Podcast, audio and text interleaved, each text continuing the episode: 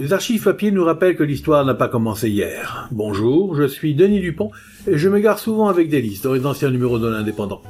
Suivez-moi avec le podcast Je vous parle d'un temps. 5 août 1971. Des hippies voulaient camper près de Palavas. Le maire s'y oppose, les CRS doivent intervenir, des blessés et des arrestations. Des hippies qui avaient monté un camp de vacances sauvages à Magdalene n'ont tenu aucun compte d'un arrêté d'expulsion signé par le maire de Villeneuve-des-Magdelenes et contresigné par le préfet de l'Hérault. Pendant la nuit, leurs effectifs s'étaient même accrus de nouveaux arrivants. C'est ainsi que quelques 500 campeurs, dont la plupart s'étaient installés sous les abris en roseau, ont participé à un vaste méchoui composé de moutons rôtis et de fruits et le tout arrosé de vin. On alluma de nombreux feux de camp et jusqu'à une heure avancée de la nuit, danse et chants alternèrent. Aussi, à l'aube, tout le monde dormait. Lorsqu'une compagnie de CRS et deux compagnies de garde mobile cernèrent le camp. Les représentants de l'ordre passèrent de tente en abri pour signifier l'ordre d'expulsion. Il était cinq heures.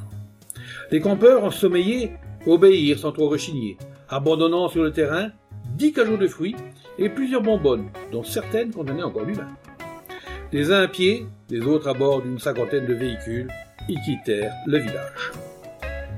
Cette évacuation se déroula sans le moindre incident. Mais les campeurs sauvages, dont un grand nombre se réclament, un dictant de source officielle, du Front de Libération Jeunesse, se regroupèrent bientôt sur le pont de Gros du Prévost, entre Magdelone et Palavas. Ils y édifièrent une sorte de barricade avec de grosses pierres et s'y retranchèrent.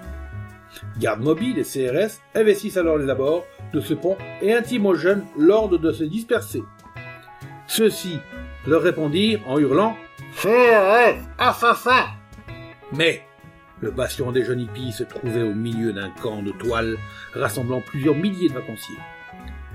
Certains de ceux-ci redoutaient les dangers d'un affrontement pourrait faire courir tant à leur personne qu'à leur installation, intervenaient auprès des forces de l'ordre pour que la liberté soit laissée aux hippies, de camper en cet endroit.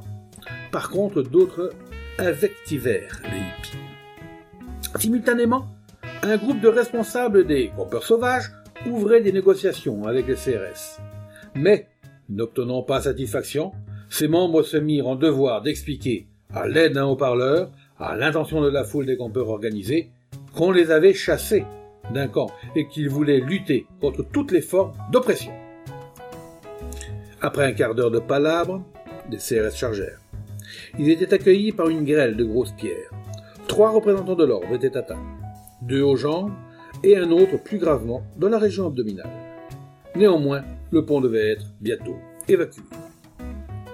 Chassés de leur position, les hippies se répandèrent alors à travers le camp de toile, d'où ils continuaient à lancer des cailloux sur les gardes mobiles et les CRS. Ces derniers ripostèrent bientôt avec des grenades lacrymogènes, dont certaines retombaient sur les toiles de tente. Une femme et un enfant devaient être atteints aux jambes par des projectiles. Selon les renseignements recueillis par des sources officielles, les campeurs sauvages auraient alors lancé quelques cocktails Molotov, ce qui expliquerait l'incendie d'un matelas pneumatique. Ces échauffourées se poursuivirent durant quelques minutes au milieu de la plus grande confusion. Les femmes apeurées poussaient de véritables hurlements. D'autres s'évanouissaient. On voyait l'une d'elles, révoltée, frapper des hippies à coups de bâton. Certains occupants du camp de toile faisaient chorus avec les jeunes manifestants et criaient CRS, assassin D'autres, par contre, applaudissaient à l'action du service d'ordre. Tout en lançant des pierres sur les CRS, les hippies diffusaient des explications et des messages à caractère politique. Cependant, vers 9 heures, l'ardeur des manifestants commençait à s'apaiser et l'on voyait les hippies se disperser et se répandre dans le vaste camp de toile qui longe la mer sur 5 km, en manifestant toutefois leur intention de ne pas quitter les lieux. Les CRS et les gardes mobiles regagnèrent de leur côté Palavas un peu avant 10 heures. Quelques arrestations ont été opérées. Une anecdote en passant, c'était un jeudi. C'était Je vous parle d'un temps, un podcast produit par l'Indépendant et proposé par Denis Dupont, à retrouver ici même chaque semaine.